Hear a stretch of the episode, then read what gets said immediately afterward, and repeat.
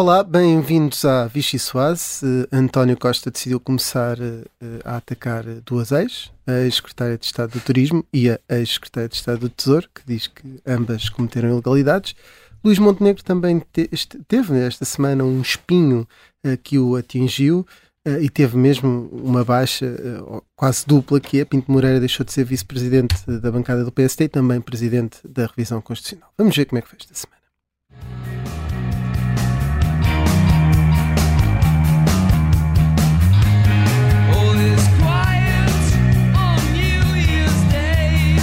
Lamento perante os portugueses, os portugueses não gostam, censuram o governo por isso e o governo deve tomar a lição. Eu tenho 99,9% a certeza da ilegalidade da situação. E se o senhor deputado tem 99%, eu tenho 99,9%.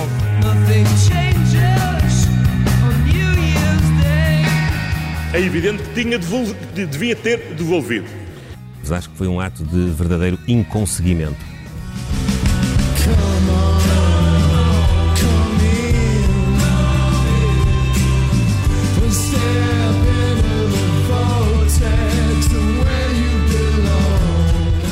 O deputado Joaquim Pinto Moreira, que é um deputado que eu conheço muitíssimo bem há muitos anos, vai eh, renunciar hoje mesmo à sua eh, posição enquanto vice-presidente do grupo parlamentar do PSD e como presidente da Comissão de Revisão Constitucional. Sempre que um político é preso, todos os políticos têm ficam envergonhados.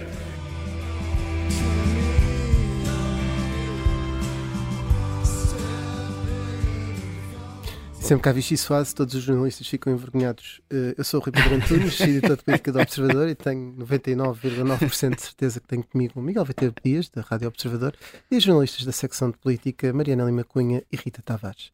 Vai começar a Vichy Soase. Acho que nunca disseste uma coisa tão acertada, Rui. Achas que tem vergonha? Qual delas? Ah, sobre a vergonha. Não me revejo. Vergonha. Não fico. Falta de vergonha, Rita. Não tenho essa. Acho que temos de ter vergonha. Estás como o António Gosta, não se revê. No caso é na atitude de Rita Marques, nós não nos revemos na atitude do, do Rui Pedro Antunes. Não. Eu acho que já estamos a abusar da palavra vergonha, está bem? Olha, é o Presidente da Assembleia. A Assembleia agora que também tem dado mal nas análises à Assembleia porque tem falta de ferro. Ai, meu Deus. Ferro Rodrigues é que... Como isto começa. Então, Então vamos começar pela sopa Olá. 10. Sopa 10.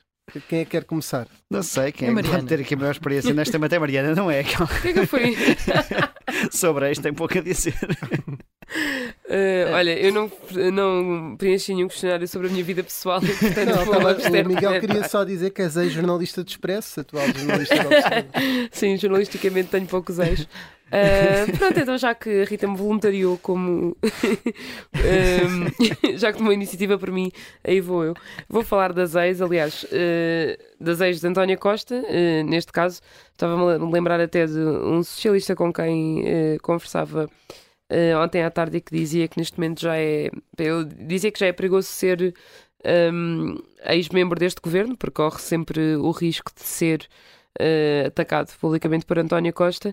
Um, ele acrescentava com alguma graça que ainda bem que António Costa nunca se divorciou, porque assim nunca, nunca vimos esta fúria eh, em público. Mas eh, fora de brincadeiras, um, acho que é certo eh, que o, o caso Rita Marques e até de Alexandra Reis, a que António Costa também se referiu no Parlamento esta semana, um, fizeram, fazem um bocadinho parte da estratégia do, do Primeiro-Ministro para controlar danos uh, depois do, do- destas semanas de caos em que, em que o Governo esteve um, metido uh, e, que funcionou aqui como um, foi um escudo bastante útil, diria eu, no, no debate.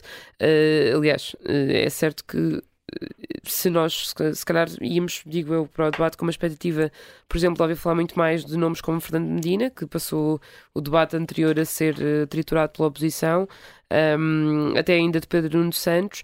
Um, e o que é certo é que os ataques que António Costa fez, tanto a Rita Marques como a Alexandra Reis, estiveram, enfim, no- olha, nos nossos títulos, por exemplo, tarde toda, eh, acabaram por desviar um, o foco para aí e, portanto, acho que passam a integrar um bocadinho a maneira como António Costa tentou virar a página do, destas semanas de, de caos político. Nós ouvíamos aqui no, no som inicial aquele pedido de desculpas que eu acho que é um pedido de desculpas à, é a lá António Costa, não é? Eh, a palavra desculpa foi dita, não foi. Eh, mas termos António Não, Costa depois, a dizer e depois que diz lamenta... quase como uma ladainha aos portugueses. ou não sei quê. Do estilo, Ah, pronto, eu pronto, aprendi, eu decorei aqui. que precisava dizer, dizer isto e vou dizer isto. Disseram-me para dizer isto. Quero que eu peça desculpa. Até eu peço desculpa. Exatamente. Uh, e havia, uma, havia um dirigente do PS que dizia: uh, Pronto, está o reconhecimento feito na arena parlamentar e junto dos portugueses. Portanto, aquela, aquela frase no- já na segunda ronda do debate serviu para, pelo menos, Diz que para, para aprendeu- os socialistas diz- fechar o capítulo. Diz que aprendeu a lição, a Coimbra é uma lição, é lá que vai ser o, o- A Comissão Nacional a do, Comissão do Nacional do PS. PS. Grande Aliás, ponto. que o presidente da Federação É, do PS. na transição. Não, e só dizer uma coisa sobre o- o- os ex-ministros, que é, antigamente dizia-se que a melhor profissão do mundo não era ministro, era ex-ministro, porque eles iam sempre para grandes, para grandes cargos nas Agora é portas pior. E o Ricardo Araújo Pereira tinha uma, uma crónica na altura na visão que dizia que as pessoas quando morrem vão para o céu e quando os ministros quando saem do governo vão para o CEO. Mas uh, ser ex-secretário de Estado é um bocadinho mais perigoso do que ser ex-ministro É, neste momento. Rita, Um, ah, não tinhas terminado, Mariana. não, não, passa a palavra com todo o gosto. Bom, sobre esta Quem parte sois? da análise da, da- do que foi o debate e de como houve aqui uma mudança de, de tom e uma, pelo menos, tentativa de António Costa de virar eh, o jogo, hum, eu acrescentava aqui a parte que tem a ver com este, hum, com esta, este mecanismo, não é? Que surgiu e que foi apresentado ontem, que surgiu na sequência de todos estes casos e que foi, aliás, no debate eh, dito por António Costa que ia ser apresentado no dia seguinte e aprovado no Conselho de Ministros, e foi. Um, e estas 36 perguntas que surgem aqui nesta altura numa tentativa de um, quase de, de- ontem a ministra da Presidência dizia que era uma responsabilização da pessoa que assina o compromisso de honra e e preenche o questionário e também do primeiro-ministro. Um, não parece tanto isso, parece mais uma desresponsabilização na medida em que um, a pessoa que indica o nome, o primeiro-ministro ou os ministros, no caso dos secretários de Estado, uh, fazem essa escolha, mas o ónus de validar se elas são idóneas ou não fica na pessoa que é escolhida. E, e claro que depois o questionário é lido por quem o pediu, por quem fez o convite, uh, mas não há propriamente aqui nenhuma fiscalização externa. uh, enfim, é, isto é o mesmo, isto não é o mesmo que já existia, E- ou nem no- isto se no caso- fazia. Uh, é- é- quando se olha para as perguntas dos questionários, ah, nós há bocado falávamos ali fora que era a questão do bom senso de facto não está, pelo menos na igual medida, na cabeça de todas as pessoas, mas quando olhamos para este questionário, é um questionário um, mínimo, não é? Quer dizer, não é, é, é uma coisa que me custa a crer que até hoje não tenha Sim, sido e mais- colocada. E mais, António Costa sabia, por exemplo, do caso de Miguel Alves, que, por exemplo, Que era arguido. dizer que era arguído, ou, só, ou que pelo menos estava envolvido no E processo. no caso desta Já secretária sabia, de Estado, portanto. Carla Alves, a ministra também sabia do processo que, que envolvia o marido. Portanto, eh, o que é que teria mudado se ela tivesse escrito lá que o marido tinha eh, contas arrestadas? Eh, o que é que tinha mudado? Eh, tinha mudado alguma coisa? Eh, falta um bocadinho explicar essa parte.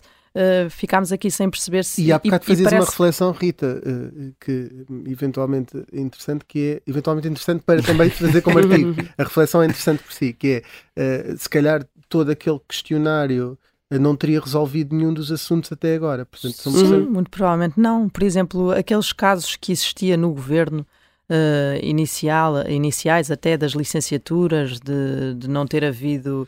eh, que as pessoas não terem dito a verdade nos currículos. eh, muda alguma coisa? Também tem lá uma linha sobre habilitações de- académicas. Que muda alguma coisa? Sim, as pessoas mudaria, provavelmente continuariam a mentir. ali. evitado a mentir ou a, a enganar-se. Aliás, a Mariana Vieira da Silva ontem diz mesmo, as pessoas às vezes enganam-se a preencher Uhum. isto, mas nem todos os enganos são iguais. Portanto, depois vai haver novamente uma subjetividade nessa avaliação. É o que fica aqui subjacente àquilo que a ministra disse ontem, que é aquilo que for respondido, nomeadamente nessas questões mais sensíveis ainda, que são as judiciais, Uh, depois depende da relevância que o Primeiro-Ministro ou os ministros na altura derem a essas mesmas questões. Portanto, fica tudo na mesma, só que agora escrito e com um compromisso de honra. Quer dizer, vale o que vale, é um papel. Pode ser importante para mim um compromisso de honra, pode não ser tão importante para, Uhum. para aquela pessoa que o assina porque quer ser ministro. Também eh, achei graça, um Rita, bocadinho- quando a ministra ontem dizia. Ela dizia qualquer coisa como. hum, é, porque alguém lhe pergunta, então, mas as perguntas não se faziam sempre, e ela responde eh, uma coisa do género: bem, isto, cada um faz as suas, não é? Se isto tem, sem ter uma lista uniforme, dá uma ideia que era um bocadinho, pronto, cada ministro convidava uma pessoa, lembrava-se de duas ou três perguntas, não se lembrava de Sim. outras e não havia qualquer. E agora há um guião. eh, exato, quer dizer, qualquer. Sistematiza mas- a entrevista de emprego. Mas depois, Exato. mas depois o questionário. Esquecem se da nós- parte dos casos judiciais. nós vimos, Já alguma vez esteve preso numa prisão turca? Prachou quando esteve na universidade. Mas nós, mas nós, quando depois olhamos para o caso, para, para o questionário, parece uma coisa completamente feita à medida Hum. daquilo que aconteceu nos últimos tempos, não é? Nem sequer há assim uma memória muito profunda. Há coisas que, que são feitas à medida dos últimos tempos. E depois, e depois aparecem aqui uma. Rita Tavares folheia na o questionário neste Na questão de impedimentos e conflitos de interesses, aparece presta ou desenvolveu nos últimos três anos, que vão ser os que vão estar em análise e que vão pesar para isto, atividade de qualquer natureza, com ou sem caráter remunerado ou de permanência, suscetível de gerar conflitos de interesses reais, aparentes ou meramente potenciais. Veja lá se isto pode dar a geneira ou não. Eu já estou a imaginar. Faça a sua eh, própria Avalie, avaliação. nós depois avaliamos por Depois eu cima. atiro-lhe a Eu já responsabilidade para cima quando isto der eh, António raio. Costa no Parlamento daqui a uns meses a desculpar-se de algum erro neste formulário e dizer: Bom, onde está uma cruz? No não deve ler-se no sim. Era só... O único erro foi este. Já estou a imaginar este tipo de desculpa. A pessoa enganou-se, pronto. Nunca se enganou no Onde está, formulário, não, senhor deve ler sim. Já estou a ouvir essa, O- esse diálogo também. Ia só há bocado pouco. Miguel, e a ti, porque tu não és só meramente potencial. Tens muito potencial. E qualquer dia até se vai perceber que foi um potencial estragado. Eu, eu disse só Rita e não Rita Tavares, porque da composição inicial da, da Vichy Soares sobravam três pessoas: a Rita Tavares, eu e a Rita Penela. A Rita Penela abandonou-nos e, portanto, neste momento só há uma não quis Rita. preencher o houve- formulário. A Rita não quis preencher o Inicialmente formulário. havia três Ritas, a Rita Diniz, a Rita Penela e a Rita Tavares. Neste momento só a Rita Tavares. E estamos aqui os dois. Se calhar daqui a 50 anos teremos aqui os dois ainda. E deixam-nos mais gente, mas pronto. Eu só fazer dois comentários muito breves. Um ainda sobre o debate na- da- desta semana no Parlamento, em que subscrevo a opinião da, da Mariana eh, e, e- e realmente é fácil aproveitar duas pessoas que não só já não são do governo, como também não são altos militantes do PS, não é? Portanto, sábado, Alexandra Reis e Rita Marques não vão fazer sombra a António Costa, não é? Como Pedro Nuno Santos, que mesmo não estando presente, eh, a sombra dele há de se ver era um junto ao Hotel Vila Galé, que é onde vai com- Nacional. Alguns dirigentes socialistas com que nós falámos ontem para um texto que ainda vai ser publicado, que está na arca. Rita olha para o Ricardo. Como é uma espécie de teaser aqui para os nossos ouvintes. Faz a prova. Uh, mas é um bocadinho isso, que havia socialistas que, dizi- que, nos diziam, que nos diziam, tanto a mim como à Mariana, que uh, isto que que se indignam muito mais agora do que no caso do Pedro Nuno Santos ou de qualquer outro caso que envolva um socialista dos, de, de Gema, porque de facto aqui é um- são figuras uh, fora da, do, do Depois da âmbito. máquina do PS. Portanto, é mais fácil Estava atacar. aqui só a pensar, devíamos cá ir almoçar amanhã a Aveiro, para ver se alguém vai almoçar a Aveiro o da Não, mas, mas, mas há uma Mas coisa nós curiosa. já temos o vocês, restaurante marcado mais perto de a Coimbra e o Nuno Moita, que era o presidente da Uhum. Federação do PS de Coimbra, anfitrião, É verdade. É verdade. demitiu-se também. E, portanto, demitiu-se verdade. porque eh, acho que foi condenado, efetivamente, por, um, por um, ter favorecido eh, numa contratação pública. eh, Condenado no, Olha, mais um questionário único. que podia ter dado. condenado no dia de anos. Uh, Vou-me abster de citar aqui um- o caso de Pimenta Machado, que foi mais ou menos parecido. Esse não. Mas deixa-me só dar conta só de uma coisa antes de fecharmos este assunto, que é bati aqui de frente numa opinião do João Taborda da Gama, ex-secretário de Estado, que diz assim: agora só falta um mecanismo para evitar as vírgulas entre o sujeito e o predicado. E depois aponta vários uh, Eu acho pontos do questionário mais útil. Ai, olha, sim, é uma coisa que me enerva muito correta. mais. Enerva muito mais, sim. É verdade. É uma análise mais técnica. Aquilo não é bem um circuito, não é? Porque há um, um questionário não tem bem um circuito, é só um questionário. Ou então, se for, é um curto-circuito. não é lá dar muito longo. Não é lá muito longo. Então, vamos só para a última sopa, que é a segunda e última, não vamos ter tempo para ir a três sopas, que é uma sopa sem espinhas, mas podia ser sem espinhos. Isto também não correu muito bem. Agora começo por ti, Miguel. Obrigado. Sobre o caso Vortex. Será? Gosto sempre de utilizar esta palavra. Que atinge todos, calma lá, não é só o PSD. Aqui Sim, este caso vai não, a isto é um todos. vórtex que suga todos. o, não suga Nuno Moita, o presidente da Nacional de Coimbra, julgo eu. Não, julgo que não. Mas eh, o, sobre isto estava a comentar a Mariana, lá fora estava a dizer a Mariana que tinha uma opinião muito singela para dar. É que verdade. era. ehm, enfim, eh, eh, houve uma. Ou seja, eh, face ao caso de Rodrigo Gonçalves, que foi o único caso judicial que envolveu até ao momento a liderança de Luís Montenegro, houve uma reação muito mais rápida do que a de Joaquim Pinto Moreira. Eh, mas ainda assim acho que não sai muito chamuscado porque ontem procurou logo. Ou seja, dá a ideia que guardaram um bocadinho aquele trunfo de ele vai demitir-se para a entrevista para a SIC, não é? Porque Pinto Moreira deu uma entrevista no dia antes a dizer que tinha todas as condições para enfrentar aquilo. A primeira reunião da revisão da Comissão de Revisão Constitucional decorreu sem qualquer tipo de problemas, ninguém falou desse assunto, só se falou de calendários de trabalho. E três horas depois dessa reunião deixou de ter condições e ia pedir admissão. Portanto, guardou ali um bocadinho aquele trunfo, demorou dois dias a maturar ou a tirar o tapete ao, ao grande amigo Joaquim Pinto Moreira. Uh, mas pronto, ainda assim, lá teve que acabar por fazê-lo. É? Mariana, é o banho de ética. Não sei se viste ontem a entrevista de Luís Montenegro, se não viste. Vi um bocadinho, vi um, um bocadinho. bocadinho. É um bocadinho. Mas, mas também não é sobre a entrevista que estou-te a perguntar, é sobre este, este caso. E também no, no caso do, de, deste espinho, que é o PSD não pegou neste tema, nem sequer nos uhum. casos secretários de Estado no, no, no debate político Sim. geral que tivemos. Não é? Sim. Portanto, houve aqui uma estratégia de tentar fugir aos casos. Sim, e acho que até, aliás, isso foi outra coisa que acabou por beneficiar o, o debate que nós, eu começava por falar eh, no início do programa um, e de que lá está, vários especialistas disseram que uh, António Costa saiu muito bem e que o Primeiro-Ministro está em forma e etc. E isso também ajudou, não é? Porque uh, quem ouvisse a intervenção inicial do, do PSD, que é muito focada, por exemplo, nas questões do crescimento económico, um, que são, aliás, um, um, clássico nas intervenções de, de Joaquim Miranda Sarmento, uh, é, é uma intervenção que podia ser feita naquele debate ou noutro qualquer, não, não, era, não era propriamente marcada pelo que tem uh, envolvido o governo nas últimas semanas e isso fica, fica evidente e aí o PSD acaba por poupar o PS, mas lá está, aí e há um silêncio. depois disponibilizou para aprovar este mecanismo quando ele nem sequer vai passar uhum. pela Assembleia da República, é uma Sim. coisa interna do governo. Sim. Portanto, fica ali um bocadinho. Mas é, era, como a Rita estava a dizer, este tipo de casos nunca salpicam só um partido, não é? Aliás, nós estamos aqui, enquanto estamos a falar do, obviamente, de Joaquim Pinto Moreira, o Presidente da Câmara que é socialista... Eu, eu no início... É uma intro, referência à Shakira. É isso, tinha pensado dizer assim, nisso. não é só a Shakira que está a dizer mal dos ex, António Costa também diz mal dos ex, depois, não, não vou forçar tanto, mas vá, o que é que salpicou? Não, mas enquadra-se, enquadra-se.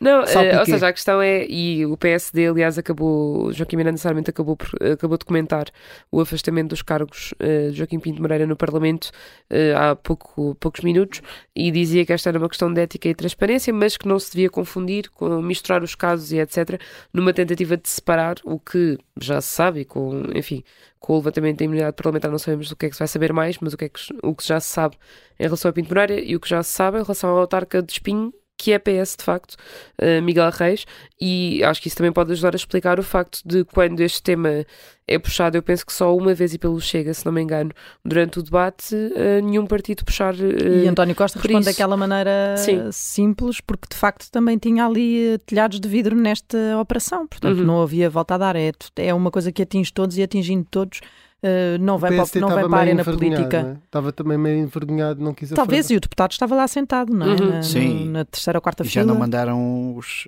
no bom sentido, os cães de ataque para uhum. acusar, por exemplo, Medina de ser um náufrago, que disseram a semana passada, quer dizer, agora já não. Baixou muito a, isto tudo, e todos estes casos, e este Sim. caso também de espinho, baixou um bocadinho a, a turbulência, não é? E, a, e o tom que estava a ser usado no Parlamento de facto, quer dizer, neste caso e nesta operação uh, que está a acontecer ainda, não se sabe que mais casos poderão vir por aí, uh, todos acabam por ter, uh, enfim, fragilidades que podem ser. No fundo, diga-me um autarca que não é arguído, não é?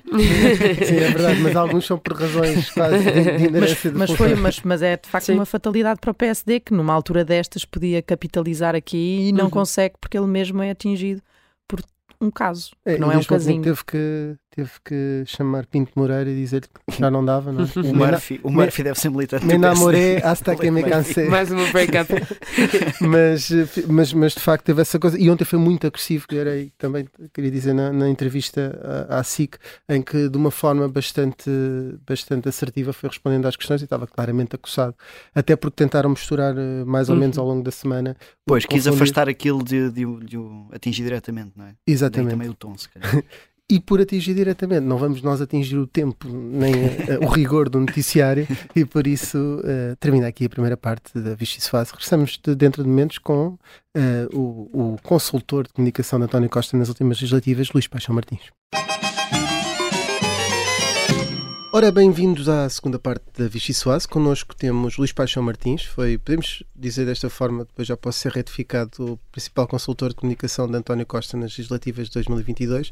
Também tinha sido um, de Cavaco Silva nas presidenciais de 2006 e de José Sócrates nas legislativas de 2005. São três maiorias absolutas. Falo destas em específico porque lançou um livro que tem o nome de como perder uma eleição, que chegou recentemente às bancas. Isso também é um pretexto para o ouvirmos aqui. Boa tarde a todos, obrigado pelo convite. Uh, escreveu no, no, nesse livro precisamente como perder uma lição que a TAP era a mãe todo, das maiores dificuldades narrativas porque os portugueses contribuintes não, não gostam da, da companhia aérea. Uh, o Primeiro-Ministro admitiu na quarta-feira, pela primeira vez, a privatização total da companhia. A única forma de destruir este calcanhar daqueles é afastá-la completamente da, da, esfera pública e deixar de ser responsável uh, por, por, pela companhia aérea.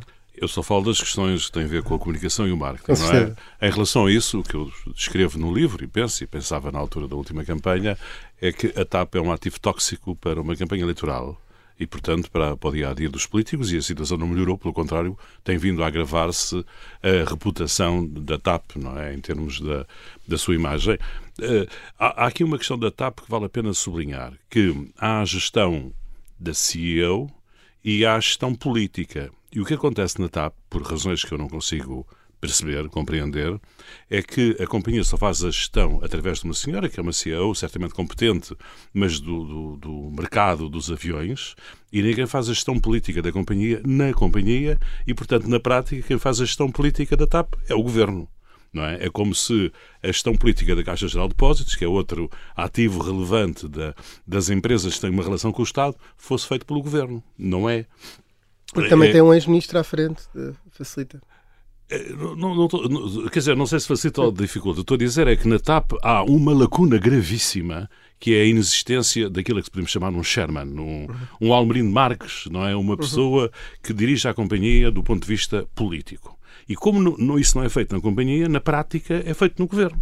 É feito no ministro, que até, coitado, até teve que apanhar voo para outros voos uh, e até cai em cima da figura do Primeiro-Ministro, não é? Que é uma coisa. Uh, ninguém leva ao Primeiro-Ministro as questões da Caixa Geral de Depósitos e toda a gente leva ao Primeiro-Ministro as questões da TAP. Portanto, é um problema que, que da própria gestão política, de, digamos, do equipamento da empresa, da marca TAP.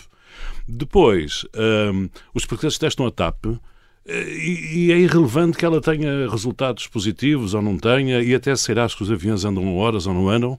Foi criada um, uma reputação à companhia péssima. Pronto. Eh, eh, há muitas zonas do, há muitas pessoas que não andam nos aviões da TAP. Uh, há uma ideia que pagam à mesma a companhia, que tem muitos prejuízos, que são os privilegiados, coisas que provavelmente não são de todo verdade, mas criou-se um, um caldo, digamos, muito negativo em relação à companhia. E a ideia que eu tenho hoje como, como eu disse, eh, digamos, na campanha eleitoral de 2022, faz agora um ano, era o elemento mais crítico que a candidatura do Partido Socialista tinha. Passado um ano, eu acho que é muito mais crítico ainda e que 2023 é um ano decisivo se o Partido Socialista quer ir para as próximas eleições, digamos, com a possibilidade de não entregar uh, o, o, o poder à direita, tem que resolver este ano a questão da TAP.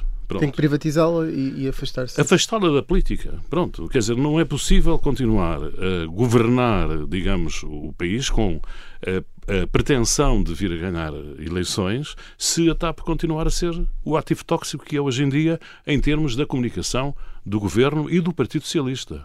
E, e da imagem do Primeiro-Ministro, tudo somado, não é? E as coisas eh, foram, foram, foram, foram piorando bastante nas últimas semanas. Escreveu também no livro que António Costa é um político antiga eh, que responde às perguntas dos jornalistas. Os novos já têm um chip para não terem de o fazer. Esta foi a teimosia de António Costa mais difícil de travar, ou, ou, ou eh, a característica dele mais difícil de travar uh, durante a campanha? Entre os conselhos que lhe deu, ou, ou nunca lhe disse para não responder aos jornalistas? Eu não, eu não tenho pretensão de travar uh, ninguém, não é?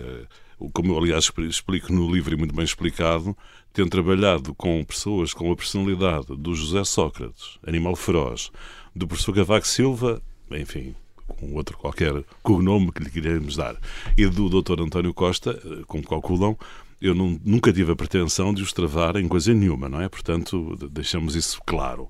Uh, eu, eu acho que uh, o António Costa gera muito bem a sua imagem, não é? Isso está em causa, e, e até é uma pessoa muito cuidadosa, que não se expõe muito, que tem uma, uma certa reserva na sua relação com, com os média e com o público em geral. Uh, o, que eu, o que eu aí digo é que talvez até seja um, uma qualidade e não um defeito Uh, ele não usa aquela técnica que usam os, os, as pessoas da geração. Uh, é um caso curioso que ocorre. O José Sócrates, por exemplo, que foi primeiro-ministro quase 20 anos antes de António Costa, é, digamos, um político mais recente que o António Costa. Tem outro tipo de formação. O António Costa é um político muito influenciado pelo Dr. Mário Soares, pelo Dr. Jorge Sampaio. É de uma geração, digamos, do PREC, não é? É a antiga. É a antiga, pronto. O José Sócrates, por exemplo, já não era, embora tenha sido primeiro-ministro uh, muito antes, não é? Pronto. E, portanto, ele tem, tem uh, a tendência, uh, quer dizer, não usa as mesmas técnicas que os, os, Hoje em dia os políticos vivem num mundo de uma grande hostilidade, não é? Vocês são os hostis e, portanto, sabem o que é que eu estou a dizer.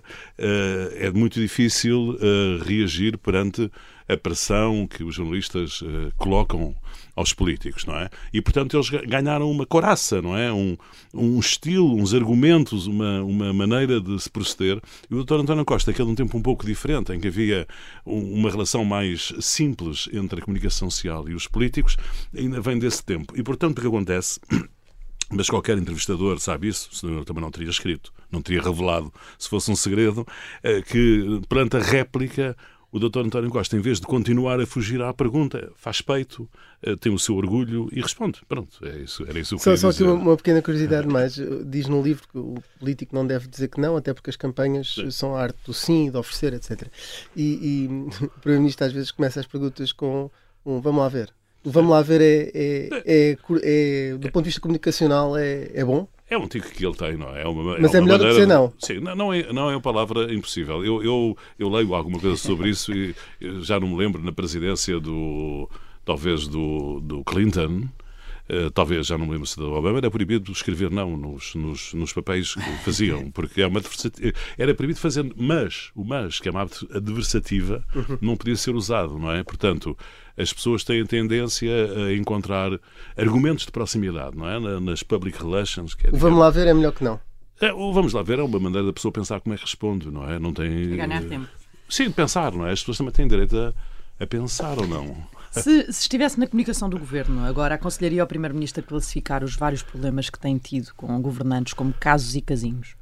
Eu, eu não, não, consigo avaliar isso. Eu não tenho uh, capacidade para estar na comunicação do governo. Não tenho competência nem, nem estilo para, para uma tarefa dessas e, portanto, também não consigo comentar. E não estou a dizer isto para me defender de uma resposta negativa, não é? Pronto, não, não estou. Uh, há, há aqui uma questão que, que é relevante, que é, eu faço análises, não faço comentários, a não ser como me distraio, pronto, mas a, a, minha vida. Podia ser o caso. Não, a minha vida é analisar, não é? A partir de factos. Eu não acompanho a vida política para poder dizer passou-se aquilo, devia ter sido feito aquilo outro. Não, não faço a mínima ideia, não, não ligo mesmo à vida política. Uh, agora, o que eu queria dizer, para explicar esta, o que eu estou. Uh, o meu raciocínio é o seguinte as pessoas que avaliaram o que se passou na campanha eleitoral de dezembro e janeiro de, dezembro de 2021 e de janeiro de 2022, certamente que acharam que havia um combate renhido, que o PSD podia ganhar as eleições. Quem, quem seguisse a cobertura mediática. E, no entanto, foi uma vitória folgada do Partido Socialista. Eu admito que hoje quem uh, uh, analisa o que se passa pela cobertura dos média possa pensar que a comunicação do governo é defeituosa, mas que ela na, prática não esteja a ser. Tenho que também deixar isso claro, não é? Ou seja, há sempre uma uma, a percepção mediática. Uma, um antagonismo, não é? Uh, há uma disputa de poder. Uh, isto não, não tem nada de especial. Há uma disputa de poder entre o poder político e o poder mediático, não é? Pronto. Há uma, uma, uma, um combate entre dois poderes, não é? Porque disputam o mesmo território, que é o território da atenção dos ouvintes, dos espectadores, do público, dos eleitores. Como estão a disputar o mesmo território, é natural que haja um combate entre eles. E, e esse combate, não é? Uh, neste caso particular, em janeiro de 2023, sem nenhum instrumento de medida, nós não podemos saber se esse uh, combate está a ser desfavorável para o governo. Sinceramente, não é? Não... Hum. Mas, por exemplo, uh, fez, fez, há bocado estava a dizer que não, não acompanha a política. Tenho algumas dúvidas, não tenho essa curiosidade, tendo em conta. Nenhuma, não, não, não, não tenho dúvidas. fez consultoria na última campanha. Alguém que conseguiu a maioria absoluta, ou que pelo menos esteve envolvido nessa conquista, agora olha para o uso que está a ser dado a essa maioria absoluta e a falta de condições de estabilidade, pelo menos aparentes, não é? Com um governo com muitas demissões em muito pouco tempo e, e, e pode deixar de pensar: olha que desperdício. Não, eu, eu, sobre a maioria absoluta, é um, é um dossiê que me é caro, o, o dossiê da maioria absoluta. Uhum. Uh, o doutor António Costa, na noite das eleições, uh, a comemorar as eleições, quase que pediu desculpa aos eleitores por ter tido maioria absoluta, não é? Naquele discurso que ele fez. E, e explicou que a maioria absoluta tem uma péssima reputação entre os eleitores e que ele iria lutar, combater essa reputação. Vai correr bem. Eh, que ele iria lutar, combater essa reputação. Eu, sobre isso, não respondendo diretamente à sua pergunta, Rita, tenho a dizer o seguinte: a maioria absoluta é um termo, é uma, é uma plataforma política que corresponde a uma ideia de estabilidade. Ou seja, eh, foi uma das razões porque o Partido Socialista teve maioria absoluta nas, nas eleições. Foi que o Partido Socialista era, o único, era a única proposta eleitoral que oferecia a possibilidade de um governo estável a quatro anos. Está a desbaratar isso, ou não? Não, não, não, não estou a dizer isso. Estou a dizer, deixa... Porque, na verdade, a estabilidade deixa muito a desejar, não é? Pô, mas não, não, estou, não sei, são quatro anos, não é? Hum. Se calhar, se não fosse um governo maioria absoluta, já tinha caído não é? Já tinha havido uma, um problema no Parlamento, etc. Não é? Uhum. Ou seja, o facto de ter maioria absoluta faz com que o governo, por exemplo, resista, resista e continue a resistir e, e, e não, não tropece, não, ou, ou pronto, se tropeçar não cai, da mesma maneira do que se não tivesse. O que eu estou a dizer é uma coisa interessante do ponto de vista também eleitoral, que é o seguinte: nas próximas eleições legislativas, provavelmente vamos ter uma a continuar até esta reconstrução da direita ou seja, esta, direita que é, esta ideia que é uma, uma direita fragmentada e, portanto, à direita não há ninguém que possa oferecer um governo estável. É a minha perspectiva, uh, uh, sem ser bruxo, é o meu pensamento do que vai acontecer daqui a três anos, como aconteceu nas últimas eleições, no ano passado. E o Partido Socialista tem essa vantagem comparativa. Ou seja, se o Partido Socialista considerar, conseguir levar a bom trecho, a, a bom porto, a ideia de melhorar a reputação da maioria absoluta, ou seja, se o Dr. António Costa conseguir concretizar um dos desígnios que ele anunciou na noite eleitoral, que foi eu vou lutar para alterar a reputação da maioria absoluta, quando chegar às eleições, ele tem uma vantagem competitiva, tem um atributo para oferecer aos portugueses que mais nenhum outro partido tem. E isso é um elemento importante. Se ele não conseguir, eh, há pouco falávamos da TAP, há uma diferença fundamental entre o conceito TAP e o conceito maioria absoluta, no meu ponto de vista. A TAP é um problema. A maioria absoluta é uma oportunidade. Portanto, se o governo não conseguir mudar a reputação da maioria absoluta, não é por isso que fica mais frágil perante as eleições. Deixa de ter uma vantagem comparativa com o, o que a direita pode oferecer. É uhum. Enquanto que a TAP não. A TAP é um problema. Tem de ser resolvido antes de lá chegar, senão é uma oferta que o PS e o Governo faz à direita. Mas, portanto, em relação à maioria absoluta, hum, quer dizer, o, o grande problema para o Dr. António Costa é que não é quem está no Governo que define a bondade, os méritos da maioria absoluta.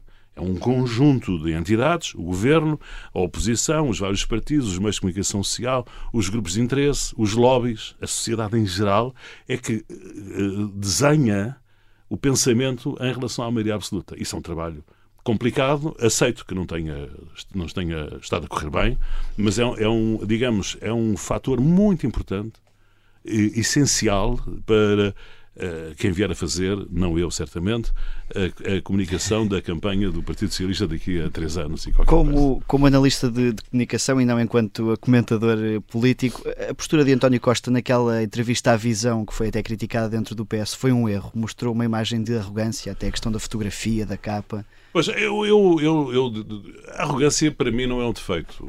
Eu também não sou, não sou um eleitor médio e, portanto, também tenho direito de ter uma opinião sobre esse assunto. Eu sou um arrogante profissional, não é? Portanto, a arrogância em si, para mim, não é, não é um defeito.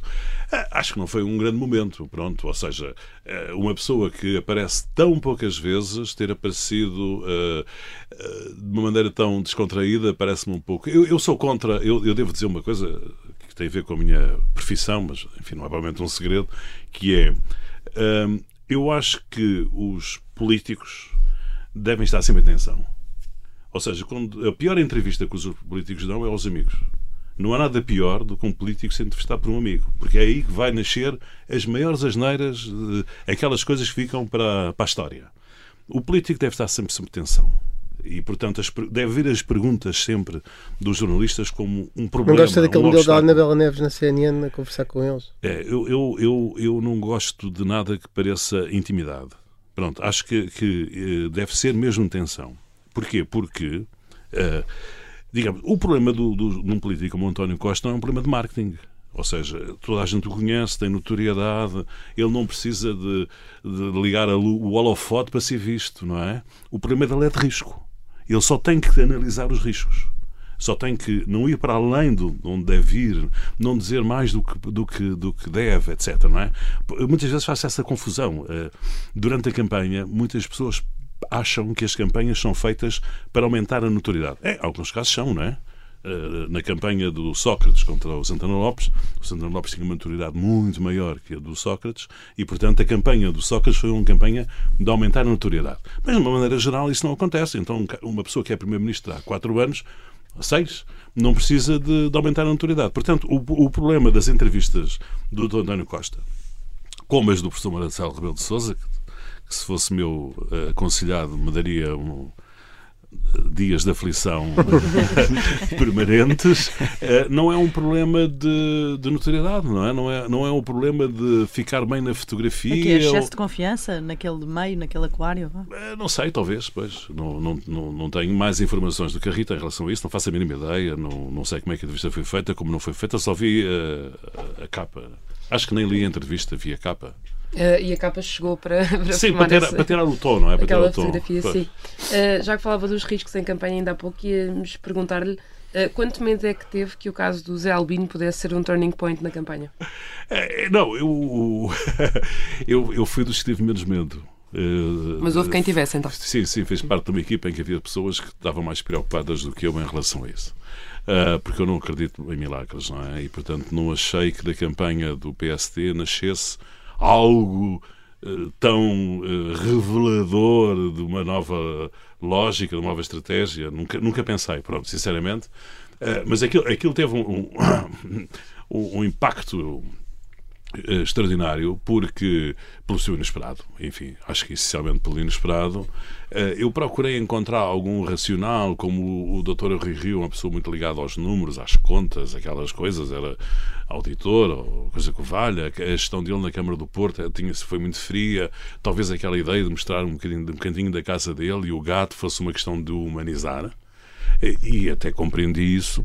Quando ele depois extrapolou para a questão política é que fiquei mais eh, perplexo. Pronto. Penso- Pensou que não vinha em livro nenhum aquela estratégia.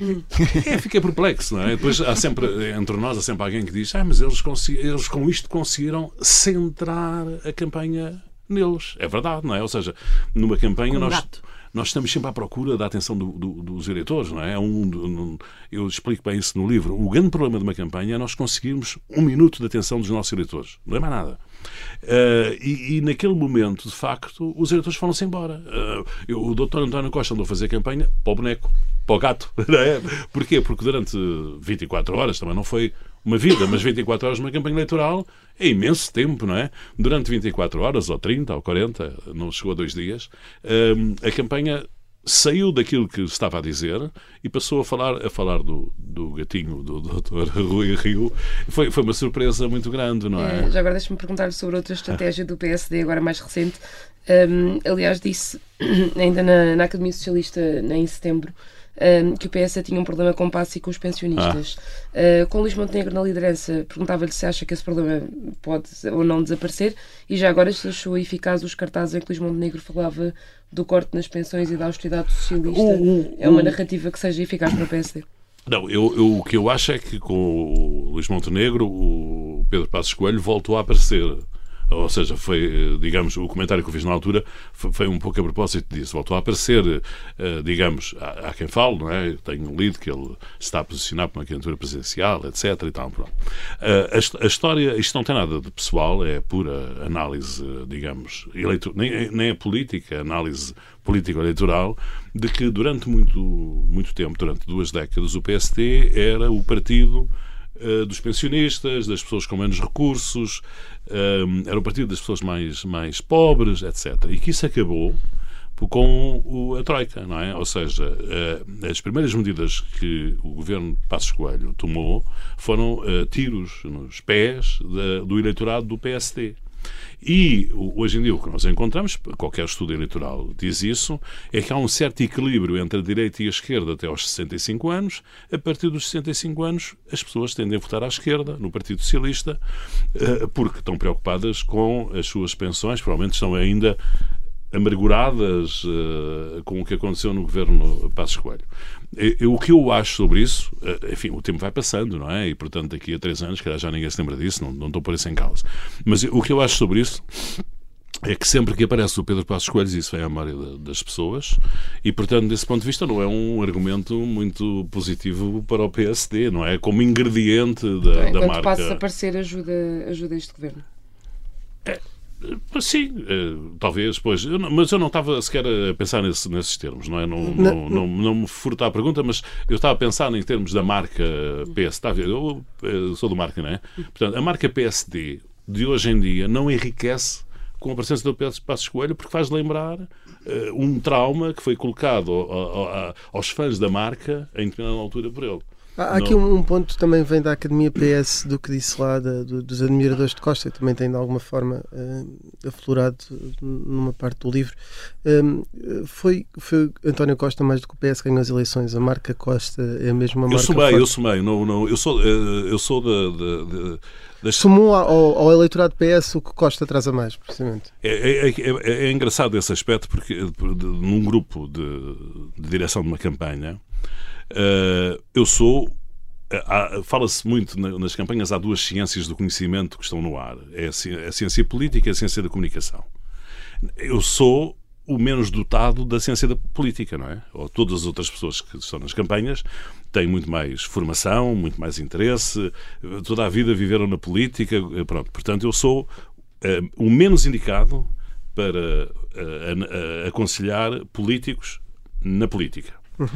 E na comunicação, embora tenha mais algum conhecimento do que na política, eh, eu basta-me ligar à televisão à noite, enquanto 200 pessoas sabem mais de comunicação do que eu. Portanto, também não, não, não preciso de, de estar. Uh, afinal, não é afinal, tão arrogante assim. O, o, que, o, que, o que eu acho que introduzo, e era isso, respondendo à, à sua pergunta, Rui Pedro, o, o que eu acho que, que introduzo é a matemática é outra ciência oculta que ninguém fala. Porquê? Porque eu penso, esta marca, que é uma marca partidária, quantos eleitores é que tem? Eu ainda por cima não sou de percentagens, sou de valores absolutos. Um milhão. Um milhão e duzentos mil. Há, uns, há umas eleições em que uh, foi um pouco mais. Então, bom, uh, o doutor António Costa, à marca do Partido Socialista, acrescenta quantos eleitores? 200 mil. Porque, há, quer dizer, porque tem mais eleitores, mas acrescenta. Depois, como é? Uh, eh, questões interesseiras. Os, há muitos eleitores que votam por interesse próprio. Não é? Porque, porque, Com o bolso, não é? Pois, porque, uh, por exemplo, as pessoas têm pensões. As pessoas têm pensões, votam a pensar nas pensões. E, e votam de maneira um bocadinho diferente do que às vezes pensa. Não é no rendimento, é na segurança. Portanto, o que está em causa não é dizer eu vou aumentar as pensões.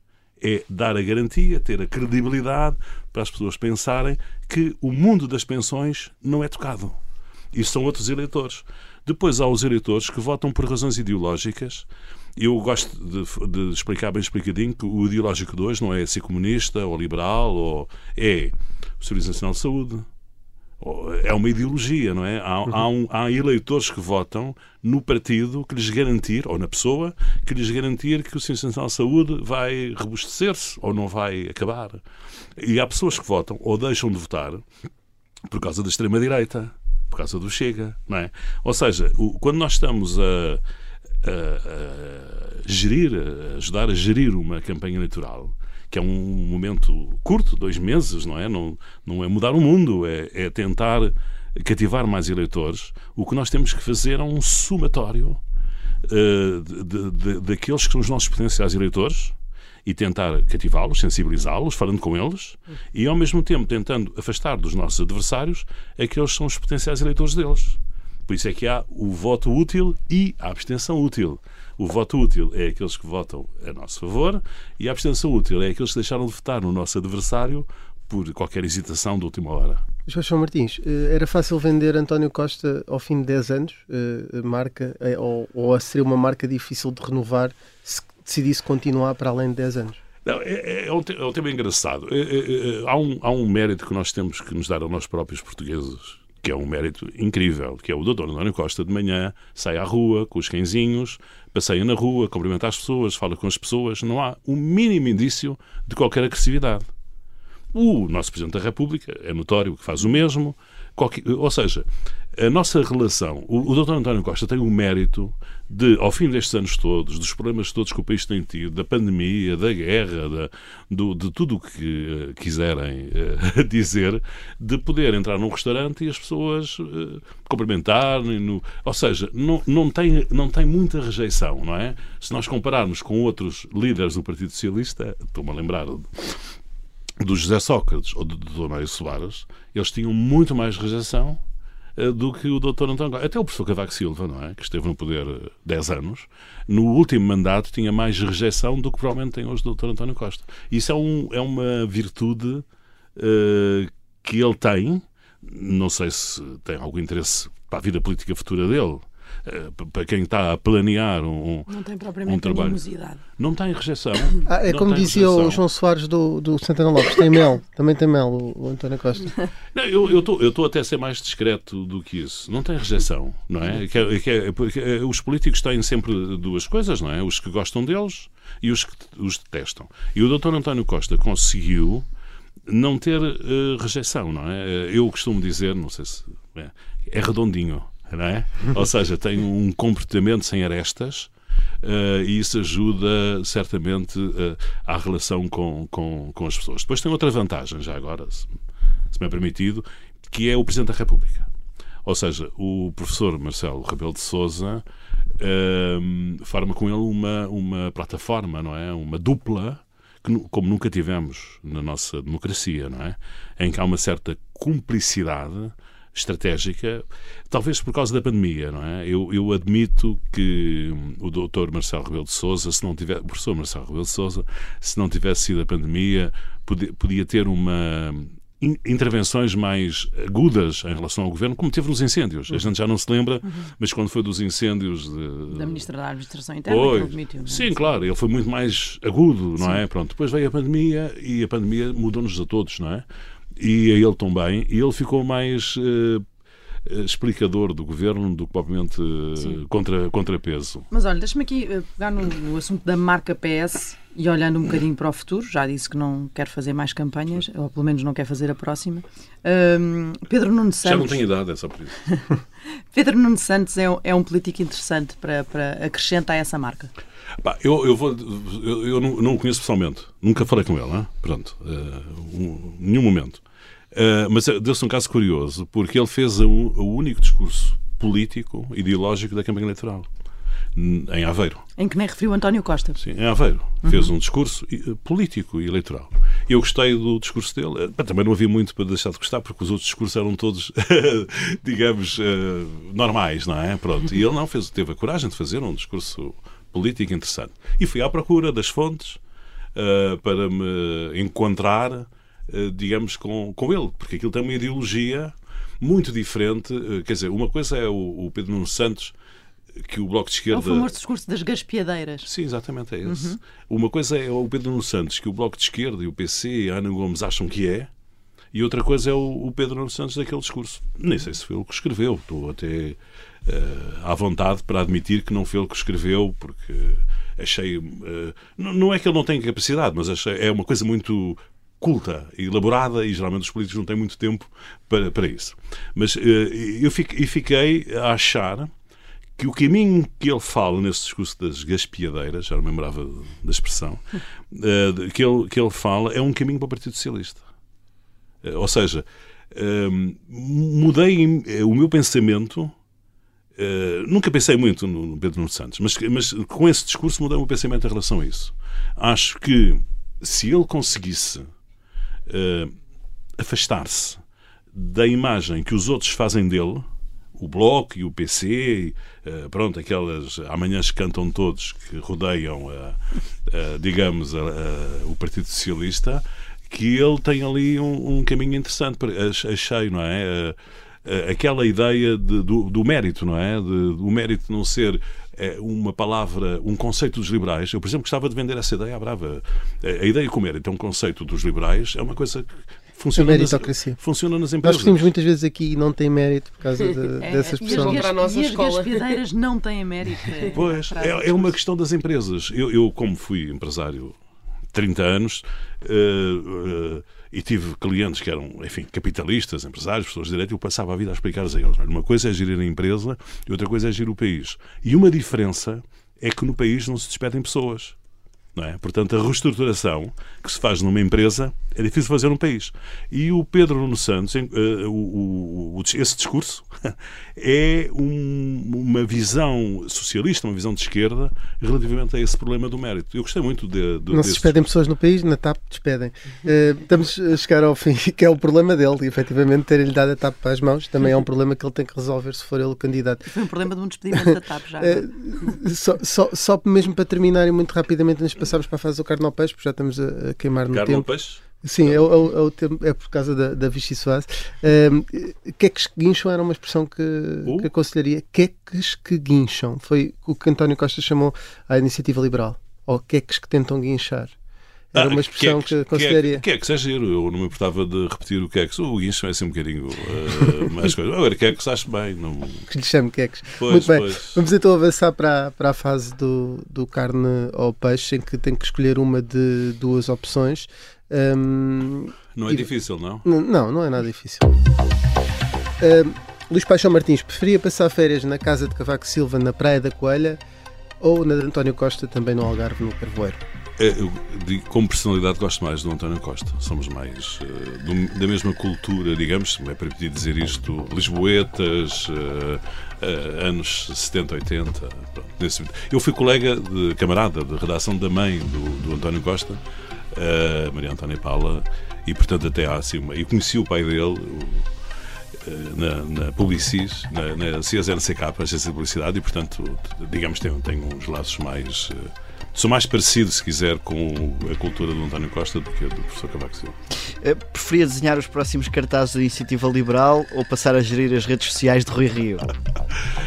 Que agora também mudaram o foco depois de se ter retirado. Eu, eu, eu, eu, sou muito. Eu há pouco expliquei a história do risco. Eu sou muito quadrado nessas coisas, não acho graça aos cartazes engraçados, nem, nem acho que a questão das redes seja uma coisa muito. É, bastante divertir. Eu estou sempre preocupado com o risco que a geneira é que vai sair daquela equipa criativa. E são duas plataformas é onde sempre... podem sair muitas asneiras. Não escolhi nenhuma então. Não, não escolhi nenhuma. nenhuma. Uh, preferia ter a desenhar uma estratégia para uma maioria absoluta de Luís Montenegro ou de Pedro Nuno Santos? Ah, quer dizer, não, sou muito mais próximo da, digamos, da ideia de país de Pedro Nuno Santos do que de Luís Montenegro, uh, embora o Luís Montenegro conheço pessoalmente e gosto dele, e o Pedro Nuno Santos, como disse, nunca falei com ele na vida, não é isso que está em causa.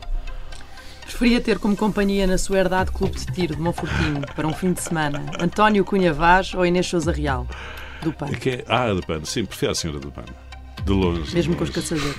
Mesmo de longe, de longe, de longe. Sabe que eu, eu, eu, eu, tenho um problema em relação a. Descobri a campanha eleitoral, tenho um problema em relação ao PAN. Não os levo muito a sério.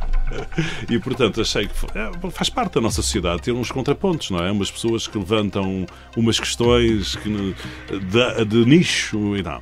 E só depois é que percebi que ela de facto tem muitos inimigos. Não, não tinha ideia que. Tem a tal taxa de rejeição. É enorme, Luís enorme. Paixão Martins, uh, para terminar aqui o nosso programa, o uh, que, que é que nos explica a sobremesa que nos trouxe? Que no caso deste programa é a música uh, que escolheu trazer e o porquê?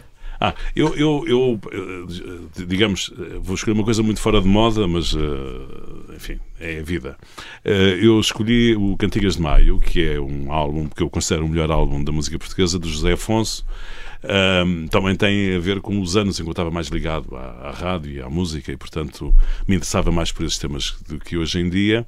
É uma produção feita pelo José Mário Branco, né, em, em França, para quem é do tempo da música, dessa música pop, foi onde o Elton John gravou o Onky Chateau, porque era um, um, castelo onde gravava música, e que tem de facto um, um trabalho sobre a música portuguesa uh, incomparável com, as, com o que foi produzido antes e depois. Portanto, digamos, eu escolho o Cantigas de Maio. Uh, Luís Paixão Martins, muito obrigado. Uh, Vichy Soase, como sempre, regressa na próxima semana.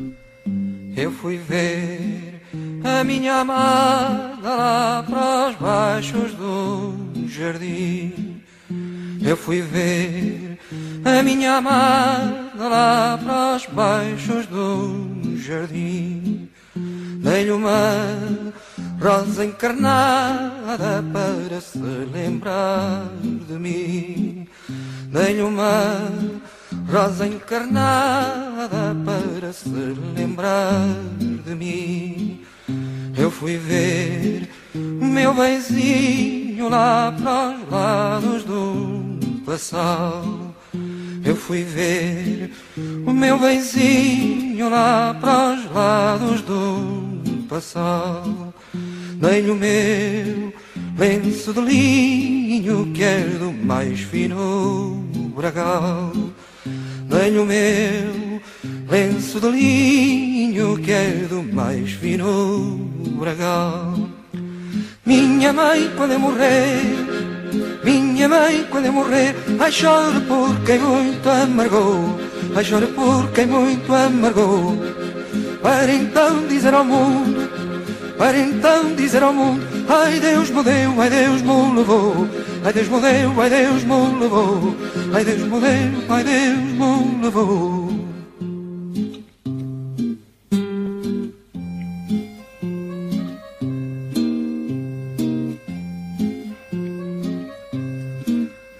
Eu fui ver uma donzela numa barquinha dormir. Eu fui ver uma donzela numa barquinha a dormir.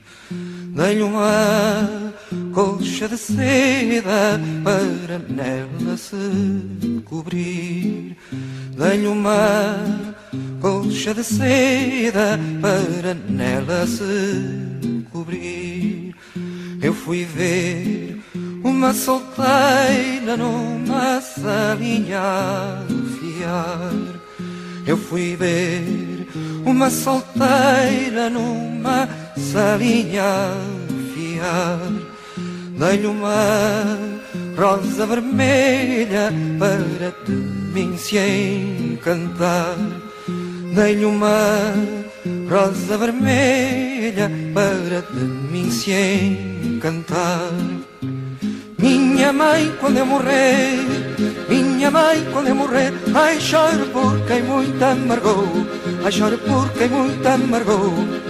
Para então dizer ao mundo, para então dizer ao mundo, ai Deus me deu, ai Deus me levou, ai Deus me deu, ai Deus me levou, ai Deus me deu, ai Deus me levou.